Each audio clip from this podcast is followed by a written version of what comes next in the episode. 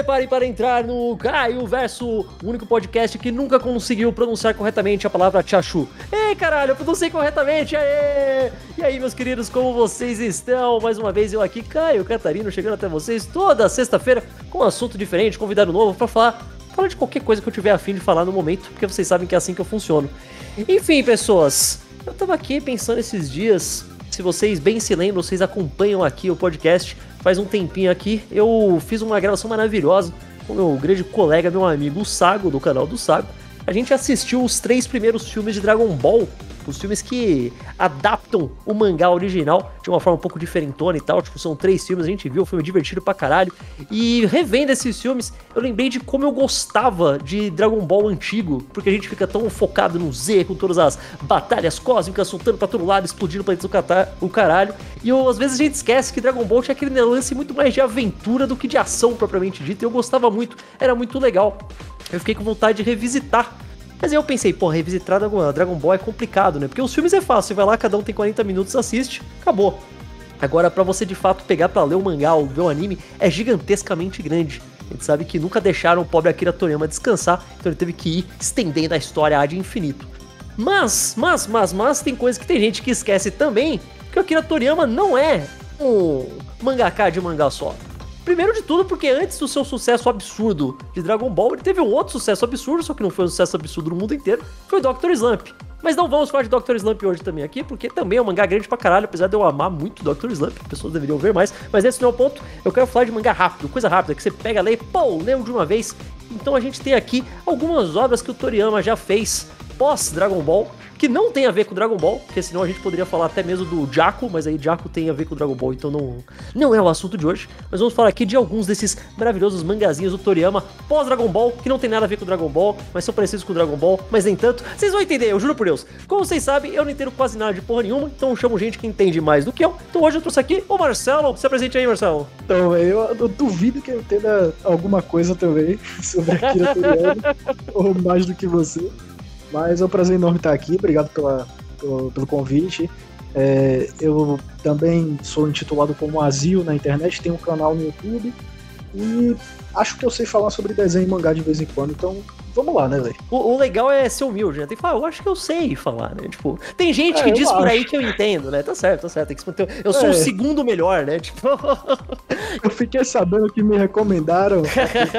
é verdade, é verdade. Recomendaram o seu nome diretamente, hein, cara? Olha só. Eu posso tá, falar tá o nome da pessoa? À vontade, cara, é sempre bom. Então, Apolo, obrigado, Apolo. Vai ficar se achando, sabe, cara? Isso é bom, porque daí é bom pra eu descobrir se ele tá ouvindo o podcast ou não, sabe? Tipo, é, é verdade. Nada, é verdade, tipo, é, um, é um truque, é um truque. cara, antes da gente entrar nos mangás pós-Dragon Ball, me fala qual é a sua. É, é, muito idiota você ferar pra uma pessoa, tipo, sei lá, um, um brasileiro médio e perguntar se você gosta de Dragon Ball. Todo mundo gosta de Dragon Ball, mas, tipo, qual é o seu relacionamento com Dragon Ball? Porque tem gente que, tipo, hoje jura de pé junto que nunca gostou, tá ligado? E todo mundo sabe que é mentira. Todo mundo viu Dragon Ball Z pra caralho, viu Dragon Ball pequeno antes e tudo mais. Qual é o seu relacionamento com a franquia Dragon Ball no geral? Cara, minha vida com Dragon Ball é um negócio bizarro. É um negócio bizarro em níveis estratosféricos. Se você me der um tempinho, eu posso explicar tudo. Por favor, agora, níveis estratosféricos eu nunca vi alguém falar, estou curioso, manda mal. é porque, tipo, a minha vida com o Dragon Ball é a seguinte: às vezes eu paro de ver anime. Eu gosto de anime, mas às vezes eu paro de ver anime, mas eu não paro de ver Dragon Ball. Ah, entendi. essa, essa é a coisa que sempre tá me acompanhando desde pequeno. Eu, eu, eu ouvi pelos meus tios, né? Que eu nasci muito cedo, então os meus tios ainda eram adolescentes quando eu tinha nascido. E segundo eles, quando eu tinha uns dois meses, eles já me colocavam do lado pra assistir Dragon Ball com eles quando passava na televisão. e uma das primeiras palavras que eu falei foi Goku, tá ligado? Porra, então, tipo... Não, o orgulho da família, né? Convenhamos, vamos lá, cara. Na verdade, não, porque a família é evangélica. Então eles odeiam. Pelo menos, não foi, pelo menos não foi Satã, até que tá bom, cara. Podia ser pior. É Deu verdade. tudo certo. É verdade. Acabou dando tudo certo no final. Mas aí, pô, a, a, minha história com Dragon Ball veio de felicidades a tristezas, tá ligado? Quando eu era criança, eu assistia bastante, sempre assisti bastante, sempre comprei muito DVD é, por meios ilícitos, digamos assim. É, eu acho que o, ter, o termo que eles gostam é paralelo. Paralelo. É, paralelo, DVDs paralelos. então eu, eu, tinha bastante. Eu vi Dragon Ball clássico inteiro, com a dublagem da grandiosa Ursula Bezerra, que muita gente, não sei porquê, é sério, eu, eu, não entendo as pessoas, mas tem gente que acha que a Úrsula não é irmã do Wendell. é que eles não se parecem nada, cara. Esse é o complicado. É, tem gente que acha que é mentira porque eles não se parecem nada.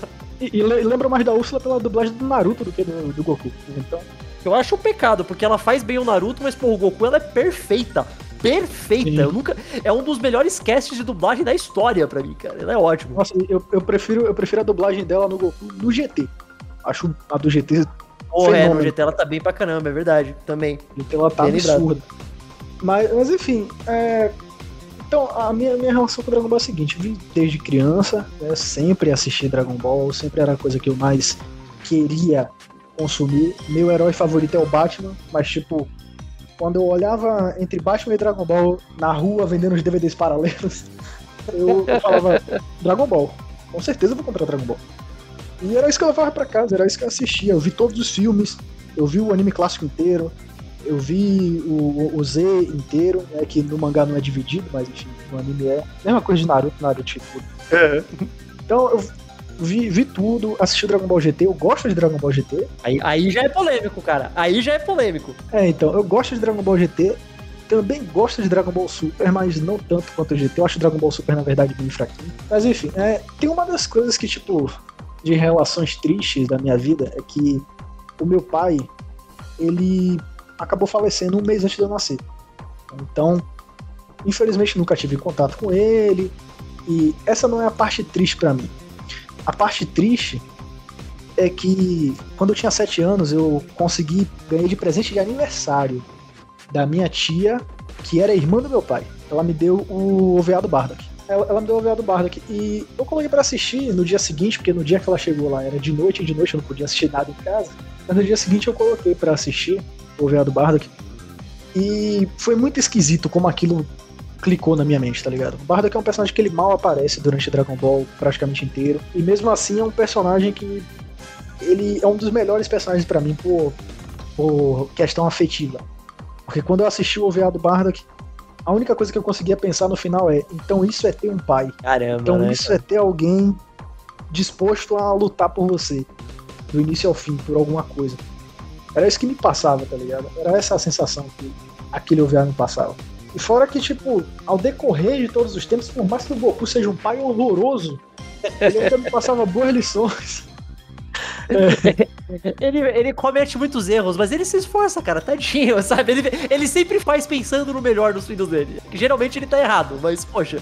Exatamente. Apesar de, de, de, ser muito deturpadas as formas como, como as coisas funcionam em Dragon Ball, elas funcionaram para mim de uma forma correta mesmo tempo que eu vi o, o Goku querendo ensinar o Gohan a lutar, eu sabia que eu tinha que aprender a me defender na escola. Porque eu nunca tive uma, uma, uma figura paterna e os meus tios eles também não chegaram a ser essa figura paterna para mim. Ao mesmo tempo que eu via a Titi reclamando bastante com o Gohan porque ele não estudava e tal, era muito a minha mãe aquilo ali, tá ligado? Era muito a minha mãe. Eu seguia essa ideia, eu falava, pô, eu sei que minha mãe vai reclamar comigo, vai apanhar pra caralho, então vou estudar, né? Deu certo, né? Você estudou, né? Aí. Pois é. é. Aí, pois é. funciona, é. cara. O sistema funciona, quem diria? Pois é. Então, sei lá, cara, assim, se eu ficar falando, eu vou falar muito. Esse é o apanhado geral da minha, da minha vida em relação a Dragon Ball, tá ligado? É, aquele, dá pra ver que Dragon Ball é uma obra que é, tipo, importantíssima na sua vida. É o que você falou, não é nem tipo, ah, é um anime que eu gosto. É tipo, é uma parte importante da sua vida como, como entidade, como coisa, né? Não é tipo, ah, é um desenho que eu curto. É uma parte da sua vida. E muita gente tem esse relacionamento, principalmente com Dragon Ball, justamente por ser, tipo, não só um anime antigo, mas é um anime que, sei lá, passou ininterruptamente na TV por anos e anos a fio. Acho que hoje não tá passando em nenhuma TV aberta Dragon Ball mais, né? Acho. Cara, eu acho que passa em algum canal, sei lá. Eu, eu acho que o, Tá, TV aberta, você falou. É, é verdade. TV aberta eu acho que não. Talvez, talvez aquelas Rede Brasil da vida que passam os animes de forma meio, meio escusa também, até capaz que passe. Mas é. o ponto é, passou por muito tempo e mesmo e hoje em dia a gente tá na era mágica de streaming que todo mundo assiste o tempo todo as coisas e foda-se. Então, tipo, o que eu conheço de gente que cresceu com Dragon Ball e hoje passa Dragon Ball pros filhos pequenos é muita gente. É muita gente, tipo, mesmo. Então é uma coisa muito importante Sim. na vida de todo mundo. Não é nem. Não é nem que. É muito fácil falar, ah, eu não acho Dragon Ball tão bom, ou não é um anime que eu gosto. Isso não, é essa questão, né? Tipo, é um. É um anime que uhum. ficou, é parte da vida de muita gente. Não, não, é, não é essa questão, mas eu já deixo avisado que, tipo, de alguma forma, se um dia qualquer um de vocês quiserem discordar da minha opinião que eu vou dar aqui agora, Dragon Ball na verdade é bom sim. Não, sim, sim, sim, sim, sim. Eu concordo, eu, eu, eu, acho Dragon Ball muito melhor do que as pessoas gostam de falar. É muito fácil você falar, ai, Dragon Ball é ruim porque ele é super popular. Às vezes ele é super popular por algum motivo, cara. Sabe? Uhum. Não, não chegou lá à toa. É muito bom. Acho que ele é bom até o Freeza. O, ele, o, tem céu... momentos, ele tem momentos bons em todas as sagas. Só sim, vai ficando sim. um pouco. É, tem, é, né? Tipo, tem, tem níveis, só isso, mas. Mas é que não o, o continua sendo. O eu acho divertidos, tá ligado? Agora, sim, sim, lá, também, também. De, depois disso, a única coisa que eu consigo chamar de boa de verdade é o novo filme do Broly. o novo filme do Broly é bom pra caramba. Não, pera, calma, a gente já tá desviando muito, pera aí. É, calma, é calma, calma, calma. O passo de cada vez. É. O que, que eu ia falar? Ah, é, então. É que o, a, a principal coisa é que tem muita gente que quer comparar Dragon Ball com, sei lá, com o Kimetsu no Yaiba. Você não pode comprar uma obra, tipo, do começo, da metade dos anos 80 pra uma obra de 2018, tá ligado? São coisas completamente diferentes e tal. Você tem que levar em conta muitas coisas. Mas essa não é nem a questão. O ponto é, Dragon Ball é uma obra muito importante para muita gente, no mundo inteiro, mas aqui no Brasil também, tipo, muito importante para muita gente. Faz parte da vida e tudo mais. É parte da cultura pop, é enraizado o alimento, sabe? Então eu acho muito interessante, justamente por isso, você pegar e falar, pô, vou ler outras coisas do Toriyama. Porque às vezes uma pessoa fala, ah, eu consigo ler Dragon Ball inteiro e tal, mas às vezes tem aquela coisa de memória afetiva que é muito difícil você julgar se uma coisa é boa ou ruim, quando é uma coisa que você cresceu vendo. Sabe, é, é difícil você ter um olhar crítico. É complicado. Sim, é, é, difícil separar, é quase impossível. Tipo, melhor que você seja, você tente se manter neutro, você nunca vai ser, sabe? Uma coisa que foi. Que nem, porra, eu cresci vendo Cavaleiros do Zodíaco, eu tenho plena consciência de todos os problemas de Cavaleiros do Zodíaco, mas eu adoro Cavaleiros do Zodíaco, eu nunca vou deixar de, sabe? Não, não tem como. Então eu acho interessante a gente pegar os outros mangás do Toriyama que ele fez, apesar de ele ter ficado muito cansado depois de ter escrito Dragon Ball por tanto tempo, depois disso, ele só fez mangá curtinho, porque tadinho, né? O cara merecia descansar um pouco. Ele só fez vários mangás curtinhos. E honestamente, eu acho que o Toriyama funciona melhor com o mangá, fazendo mangá curto, do que fazendo uma obra como Ball. Porque se uma pessoa. A gente assiste Dragon Ball do começo ao fim, às vezes fica pensando, nossa, o Toriyama pensou em tal coisa para aparecer depois. E se você for pesquisar como o Toriyama escreve, ele nunca fez nada disso. Ele sempre foi um cara que ele vai inventando à medida que ele vai escrevendo, ele sempre deixou isso claro em entrevista caramba. E quando você para pra perceber, realmente dá pra ver isso. Então é legal você pegar essas histórias mais curtas que realmente é um pouco mais planejadas, sabe? Ah tá, vai ser começo, meio e fim e aqui. Eu acho que até ele se sente mais confortável com isso. Só, só um, um, um complemento, né? Isso, isso acaba sendo mais interessante, mais bem planejado e trabalhado, até porque, por ser uma história curta, eu acho também que isso é, é, um, é uma jogada de marketing, por exemplo, do Titi Kubo com Burn the Witch, agora, na Shonen Jump. Por ser uma história mais curta, é mais fácil da Shonen Jump não ficar espinhando o cara, tá ligado? Tipo, faz Sim. isso, faz aquilo, Total. continua pedindo e tal. Não, ela já tem. Já tem não, eu tenho, eu tenho certeza absoluta que depois de Dragon Ball, o Toriyama virou pro editor e falou: Ó, oh, beleza, eu faço mais um mangá, mas eu quero que ele tenha, tipo, 15 capítulos e acabou. Senão eu não faço. Eu tenho certeza absoluta que isso era uma. Isso era uma, uma contrato dele, tá ligado? Tipo, eu vou fazer. Mas chegou no uhum. capítulo 15, 16, eu vou parar e pronto, vocês não me enchem mais o saco, tá, beleza. Tenho certeza absoluta. E ele pode, ele tem o cacife para isso hoje em dia, né? Tipo, ele, ele já, eu falei, ele já deu o dinheiro suficiente para eles fazer as coisas doidas deles agora. Queria começar, porque ao, esses dias eu tava participando de um, um podcast como convidado no Entre Caixas, dentro de caixas, que a gente tava falando de Beat X, que é um outro mangá do Masami Kurumada, de Cavaleiro Zodíaco. E eu tava falando uhum. que eu acho muito. Eu fico muito bravo que, apesar de Cavaleiros do Zodíaco fazer tanto sucesso, o único mangá que não tem nada a ver com Cavaleiros dele que veio pra cá foi justamente esse Beat X. Eu acho muito bizarro isso, eles não terem trazido outro. O Toriyama não, ele foi muito mais feliz nesse caso aqui no Brasil. Porque além de Dragon Ball e coisas referentes a Dragon Ball, muita coisa dele veio pra cá. Veio Dr. Slump, veio aquele apanhado de vários one-shots dele, que acho que eram umas duas ou três edições, isso ainda era pela Conrad. Veio bastante coisa. Eu não sei qual foi o primeiro que você leu, acho que você leu até depois, mas eu queria começar falando de Kadika. Foi o primeiro. Maravilha, então Kadika, porque Kadika eu acho muito interessante. Primeiro porque ele ele é próximo de Dragon Ball, porque tipo, a ideia é um moleque super forte, meio que criado num mato que tem um rabo, sabe? Tipo, tem um pouco uhum. ali, um pouco de alimentos, e se junta com uma garota que engana ele e tudo mais. Mas ele é muito, é o que você falou, ele é muito mais direto ao ponto. Eu acho isso ótimo, cara. O que, que você acha de Kadika? Cara, Kadika é interessante. Mas eu admito que quando eu li, eu não sabia da data de lançamento. E aí eu, eu, eu fiquei o mangá inteiro, caralho, o maluco tava trabalhando aqui, inventando ideias pra botar em Dragon Ball. Não, ele fez depois. Bem depois, né? É. Ah, a Kadik é 98, cara. Dragon Ball já tinha acabado faz um tempinho. Eu acho que Dragon Ball acabou. Deixa eu checar pra não falar besteira. Dragon Ball acabou 95. 95, é, então. É, então ele já, já tinha tido tempo de. Acho que até ele já tinha esquecido, se vacilar, cara. Por isso que ele colocou. uhum. Mas, mas o, o Kajika é um mangá muito, muito legal. É um mangá muito legal. Tipo, eu, eu não consigo achar ele o melhor dessa, dessa lista, digamos assim.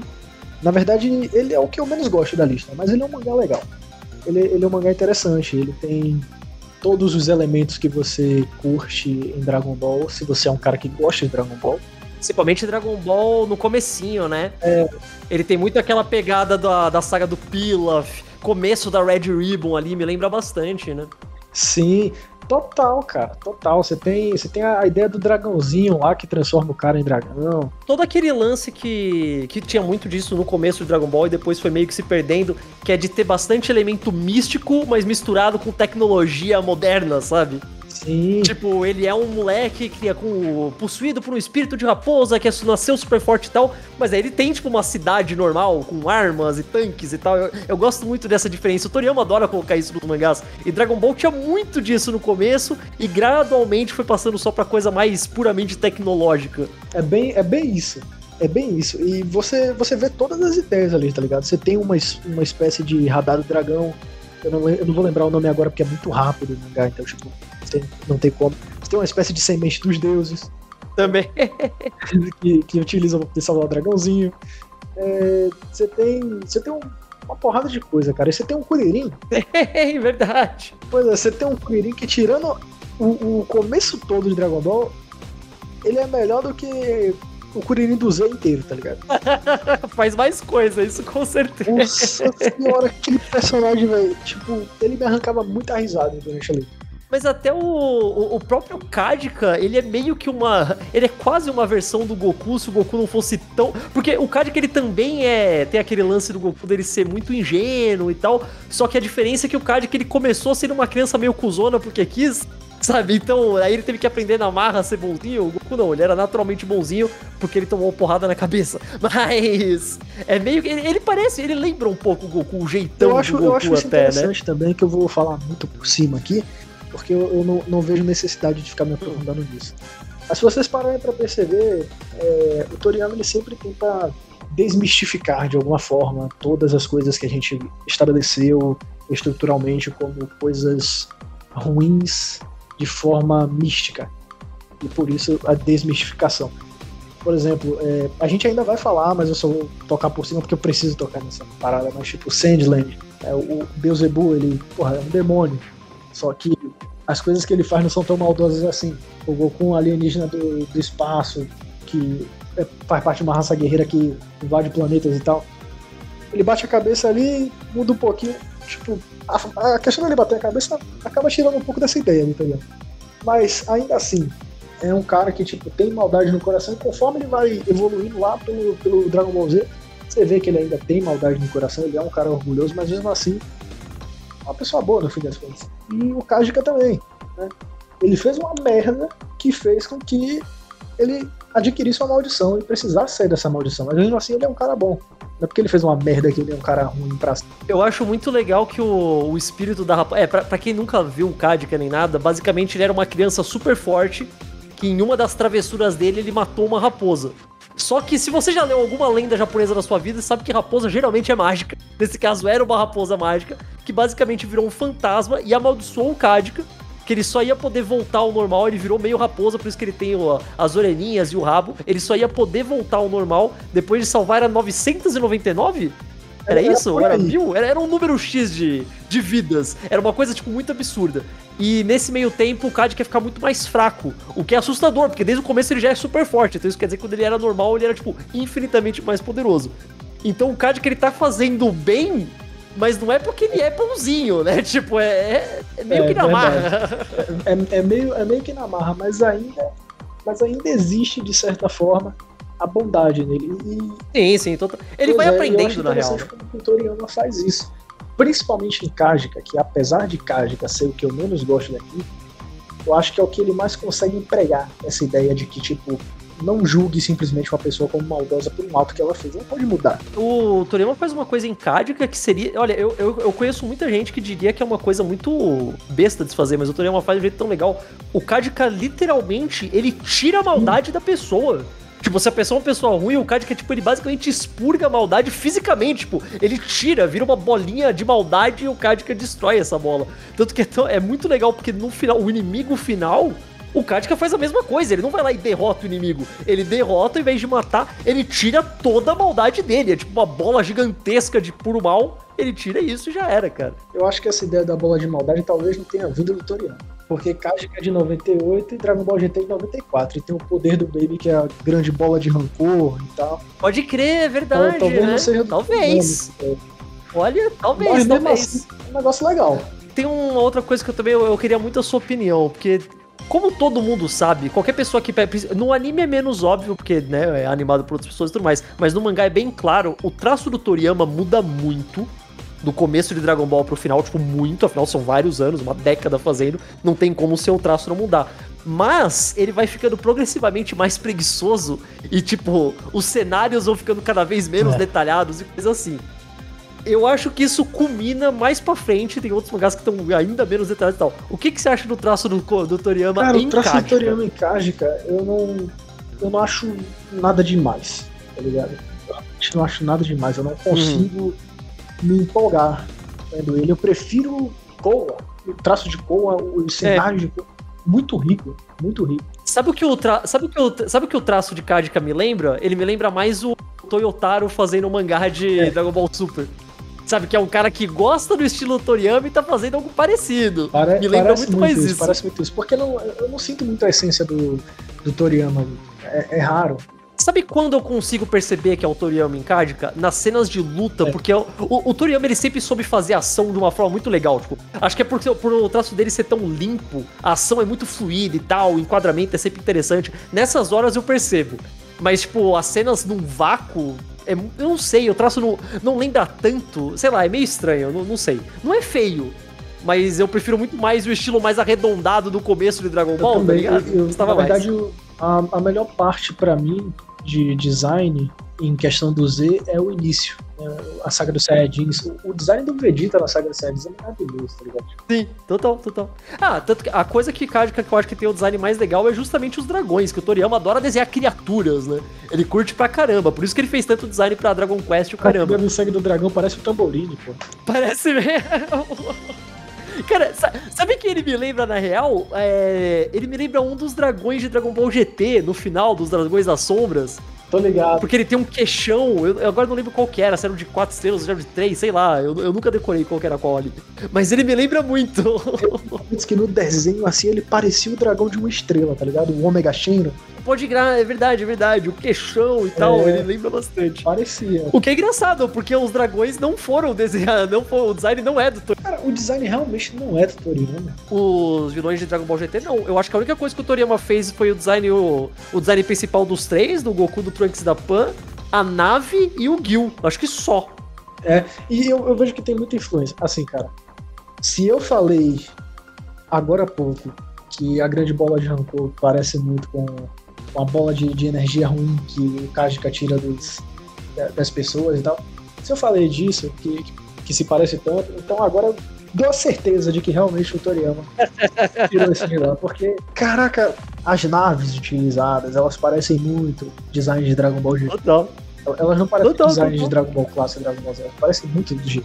Os personagens também remetem muito mais ao design do GT do que, do que, do que foi feito no Z. Me pergunto se na real foi de propósito, se o editor falou, olha, então, mas agora tá passando na TV, a última coisa que passou foi Dragon Ball GT, né? Então será que tem como você deixar os personagens um pouco mais parecidos para chamar a atenção? Talvez. Às vezes foi até um mandato, né? Vai saber, não dá para saber. Talvez. Mas Marcelo, no ger... mas no geral, o card que é super curtinho, você recomenda? Você falaria para uma pessoa, fala, ah, eu quero ler alguma coisa sobre isso. Fala, ah, tá, pode ler card ou, ou não tanto?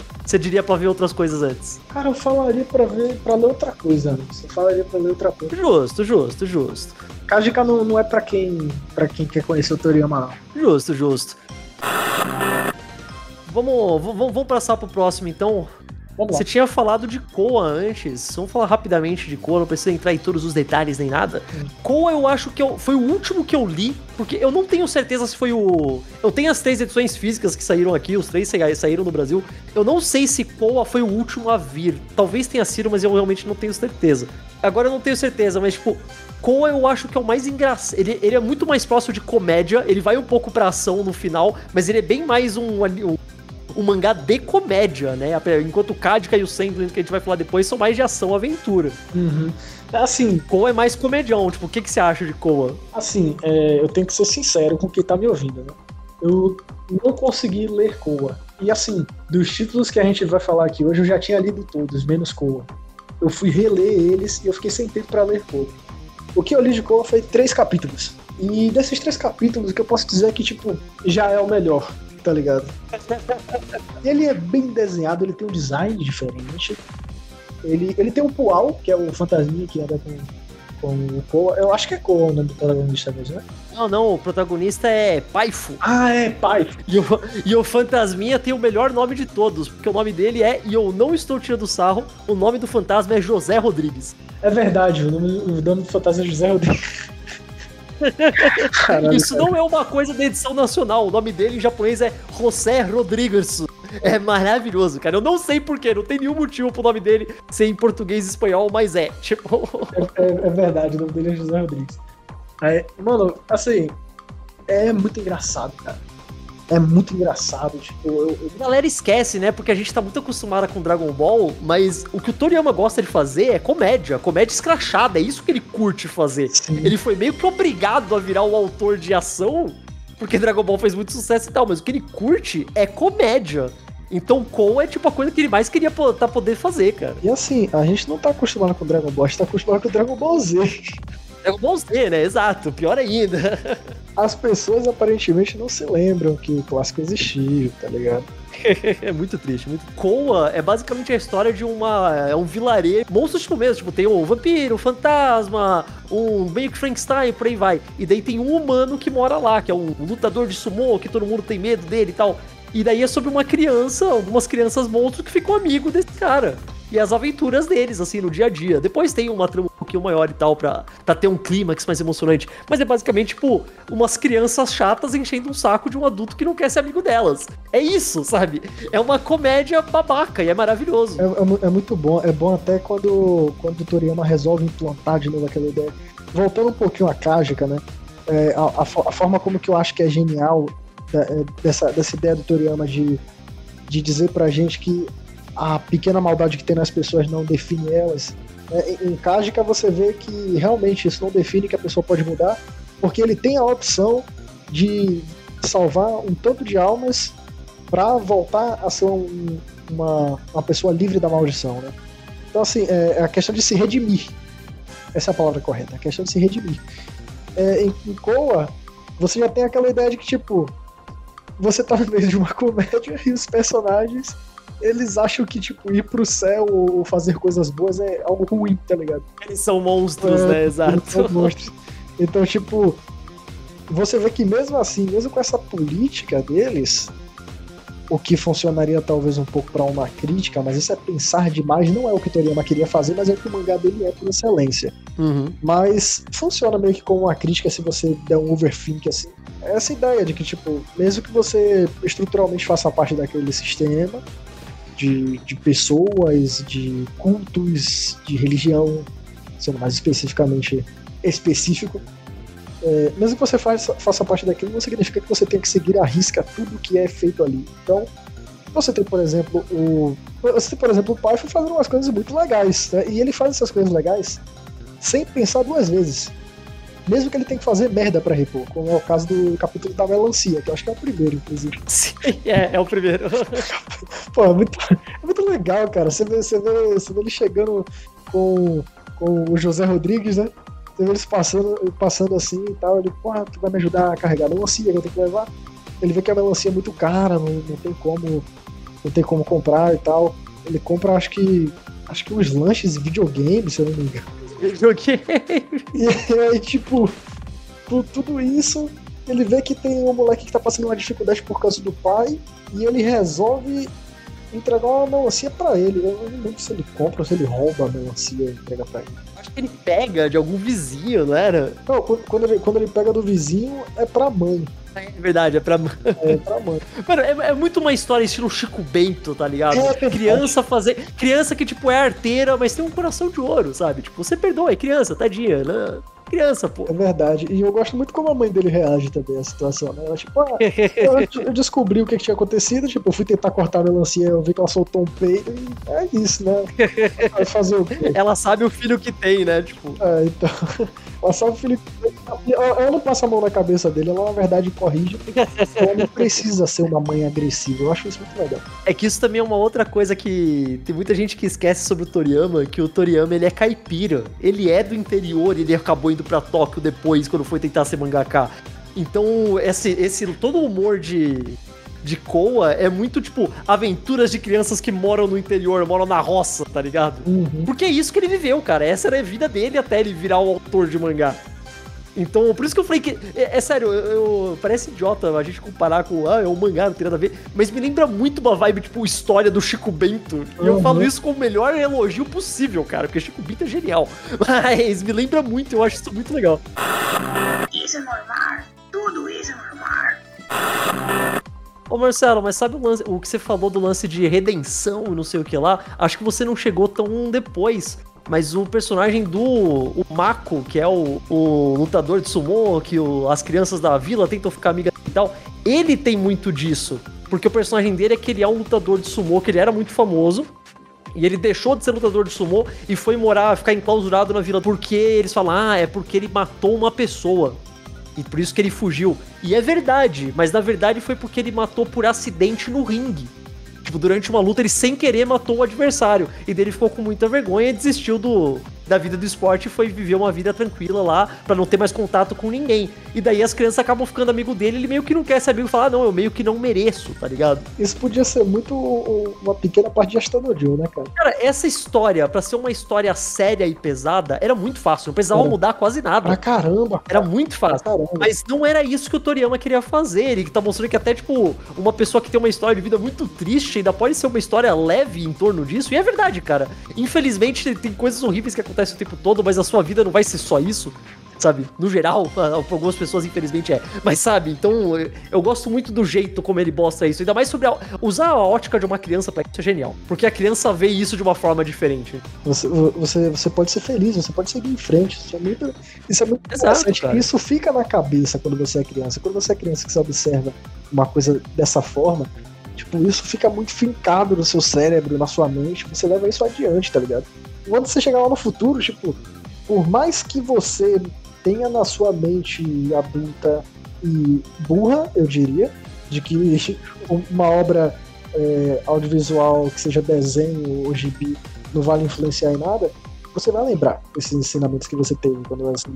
Sempre, sempre, sempre. Você vai lembrar. Que nem eu. Koa não é o meu favorito dos três. E não é o que eu recomendo primeiro. O primeiro que eu recomendaria pra uma pessoa que tá interessada em ler outras coisas do Toriyama é o Sandland, que a gente vai falar em seguida. Porém, se você tá pensando, ah, eu queria mostrar alguma coisa do Toriyama pro meu filho, pro meu irmão, pra uma criança menor, eu recomendo 100% o Koa primeiro, cara. É. Eu acho que é um mangá que é mais legal pra uma criança ler. Não que não é pro adulto ler, leia, óbvio, todo mundo tem que ler. Mas, tipo, se você tá pensando em mostrar pra uma criança, eu acho que Koa é o mais legal pra você mostrar primeiro, cara. Criança pequena mesmo, sabe? Tipo, começando a ler e tal, eu acho que é uma leitura bem legal O Koa é o mais legal e ele é o mais é, politicamente correto. Você vai poder encontrar. Porque se você for colocar a criança pra ler Dragon Ball clássico, meu amigo, você vai ter um problema, né? É, você vai ter que explicar algumas coisas, né? É, você, você vai ter que chegar e falar, ó, isso aqui na época até que funcionava, mas hoje em dia não. A criança, pô, Hoje em dia é mais complicado. a criança, pô, tio, eu me divertir, pô, que isso. Vamos pra, pra, pra, pra nossa recomendação principal, então, já que é o que nós dois concordamos que é o, o mais da hora. Vamos falar de Sandland, então, que Sandland me pegou muito desprevenido, porque eu tava. Eu, tava, eu, eu fui começar a ler esperando achar um pouco merda, por um motivo muito imbecil, mas é porque eu, eu odeio o cenário de deserto do Toriyama. Sabe aquele clichê de Dragon Ball Z, que é tipo uma área de deserto sem nada, com os pilares de pedra pra todo lado? Eu pensei, É. putz, Sandland vai ser só sobre isso, eu vou ficar de saco cheio. E não é, cara, é tão diferente, é tão legal. Primeiro de tudo, o- o- os personagens principais de Sandland tem um moleque, um idoso, os dois são demônios, e daí tem um idoso que é humano. Isso é muito esquisito como grupo, sabe? Tipo. É só o Toriyama pra fazer um mangá que tem isso. Isso foi lançado na Jump. É, tipo, Sim, né? co- coloquem isso na cabeça de vocês quando vocês forem pensar sobre isso. Porque a Jump, vamos lá, a, a Shonen Jump é, um- é uma revista destinada, obviamente, para o público infanto-juvenil, ou seja, dos 8, 9 anos de idade até os 16, tá ligado? Então, todo mangá precisa ter um personagem principal que quer alcançar um objetivo extremo. O personagem principal que quer alcançar um objetivo Quer ser, é, quer ser o melhor em X É, coisa. quer né? ser o melhor em alguma coisa, quer fazer algo absurdo, enfim, que, que, que tem isso e que vai passar uma inspiração de tal forma que vai fazer com que as crianças e adolescentes queiram também alcançar algo além, que tenham essa, eh, esse, essa ideia visionária. Né? Enfim, Sandland é de Shonen Jump. Sandland não faz sentido para essa forma. o protagonista não, não quer nada absurdo. Ele não quer nada. Ele não quer ser o, o cara mais poderoso de todos. Ele já é o príncipe dos demônios. É, Ele já é o cara mais poderoso, né? Tirando o pai dele, né? Claro. Exatamente. Ele já é o, o príncipe dos demônios, tá ligado? É, o, o, o idoso que anda com ele não quer nada. O idoso que anda com ele é alívio cômico. Foda-se.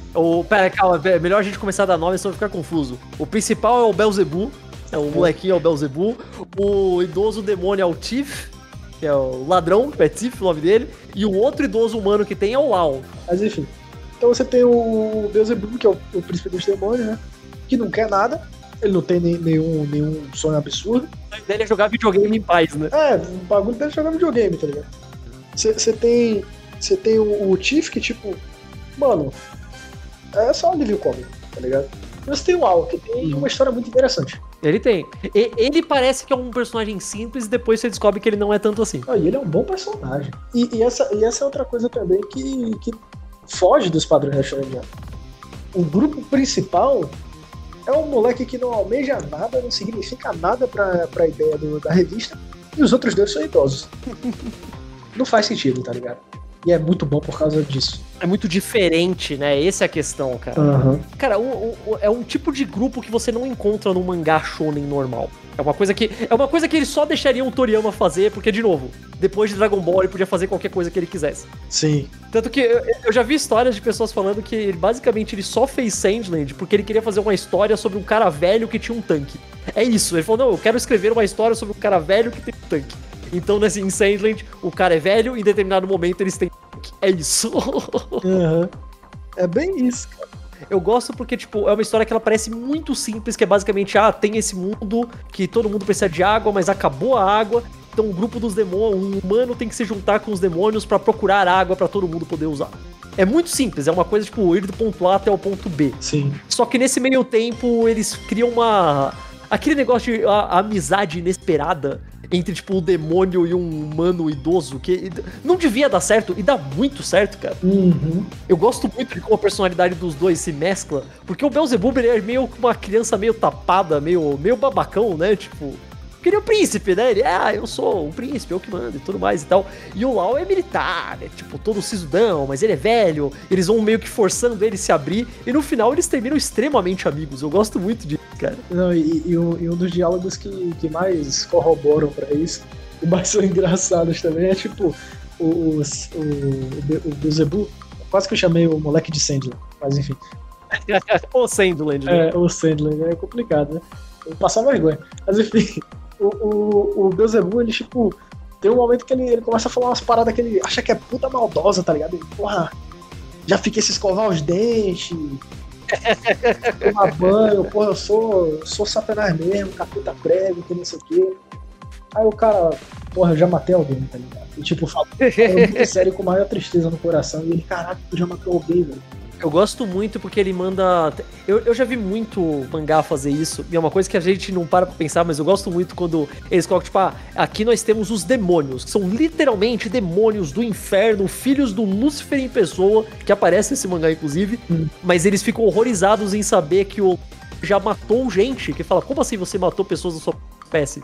Sim. Sabe, tipo, beleza, demônios matam pessoas, mas eles são pessoas, foda-se, a gente não tem nada a ver. Agora, você, demônio não mata demônio. Então eles acham, tipo, muito mais absurdo. E realmente, né, uma coisa super óbvia, mas que quando você para pra pensar por um segundo, tipo, caralho, é verdade, né? Tipo, pessoas matando pessoas é a coisa mais absurda possível, né? Você tá matando o seu próprio tipo. Acho que, acho que isso funciona muito bem, até porque o, o Beelzebub, ele não, ele não fica impressionado simplesmente porque o, o Al matou um humano.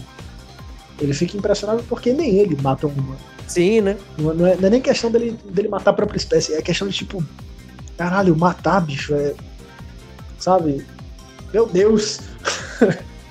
Não, e a gente vai vendo a história depois, a gente acha que é uma coisa muito simples, mas a gente descobre toda uma trama governamental de que o governo tava mentindo pra população, e na verdade o governo que tava impedindo as pessoas de ter água e tudo mais. É uma coisa. Não que o Toriyama esteja fazendo uma super crítica complexa ao capitalismo, não é, é uma história ainda bem simples, mas não é tão bobinha quanto você pensa que vai ser no começo.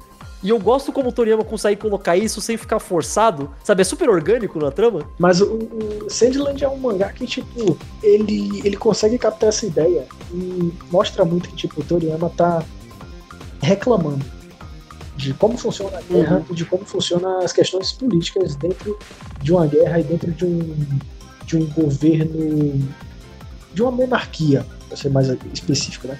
Porque pelo- pelo menos o que parece que se tem ali como, como governo político estabelecido em Sandland é uma monarquia. Não, é monarquia. Eles, eles falam literalmente rei, é rei mesmo. Exato. Então é, dá, dá pra ver que é o Toriyama reclamando. É o Toriyama já um pouco mais velho, já tá meio que saco cheio das coisas, né? Então ele já tá, já tá querendo reclamar um pouco mais. Eu acho bom, é importante. Você vai ficando mais velho, você reclama mais mesmo, cara. Também acho muito assim. importante reclamar disso. Na verdade, eu acho que ele demorou pra reclamar dessas coisas. Acho que ele. Eu acho que na real é porque antes não deixavam.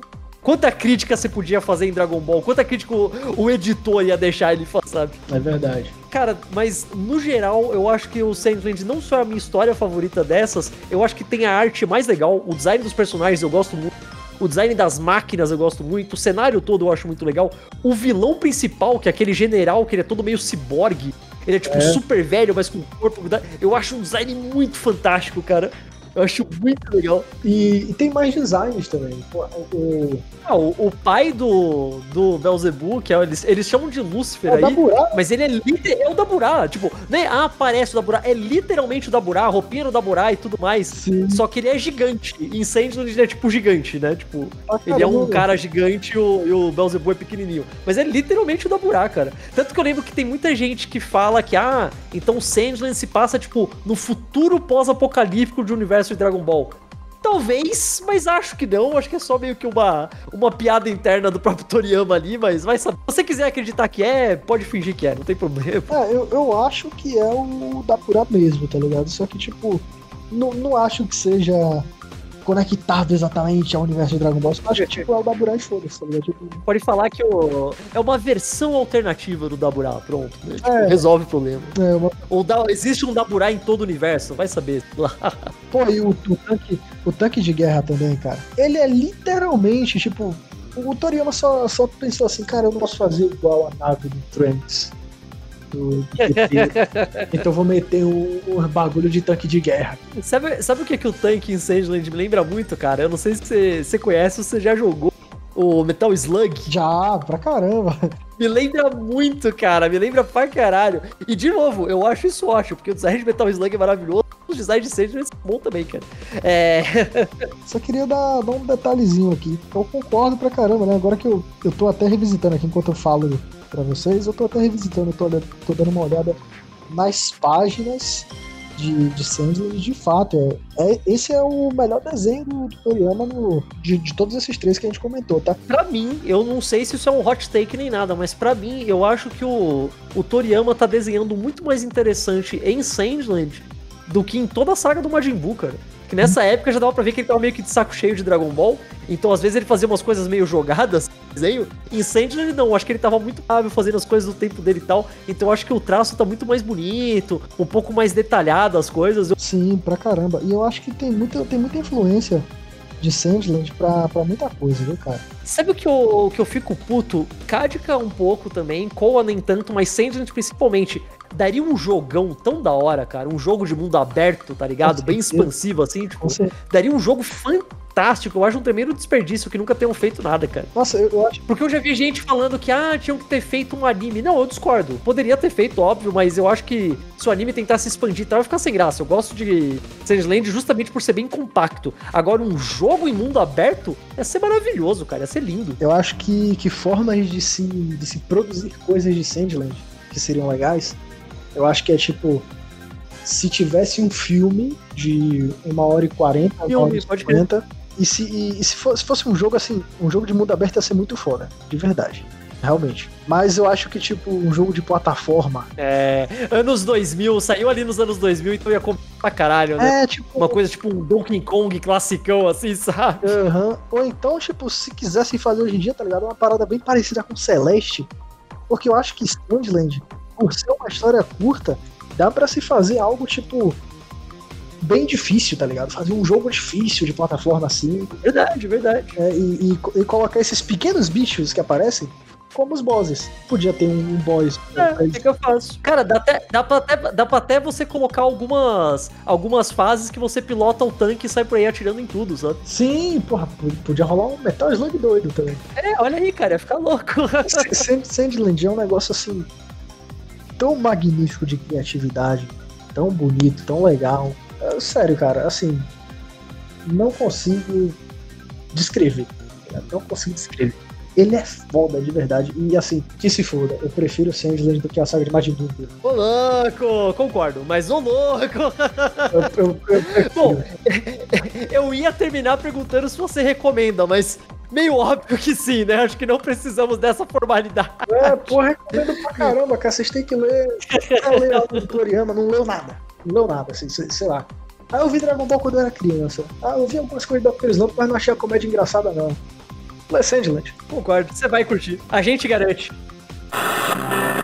Bom, fechando aqui por hoje, Marcelo, muito obrigado, valeu aqui pela participação. Um papo bem interessante pra apresentar aqui essas obras do Toriyama que muita gente nem vai atrás, às vezes É, velho. não curtiu tanto Dragon Ball, nem quiser atrás do resto. Então acho que deu pra apresentar bem legal. Faz aí então agora o famoso momento jabá, fala aí que o pessoal pode pra você, o que que você faz, tudo mais. Manda aí, o palco é seu. Então, pessoal, é... primeiramente, obrigado, Caio, pela participação. Muito obrigado por me chamar aqui. Obrigado por confiar no Apolo para me trazer aqui para poder falar sobre isso. Eu fico muito feliz porque, como eu disse, Dragon Ball faz parte bastante da minha vida. Então, assim, obrigado demais por essa oportunidade de vir aqui falar sobre isso. E o que eu faço na internet, tipo, eu tenho um canal chamado Azil, e esse é o apelido que, real- que geralmente se referem a mim. Me chamam de Azil na internet direto.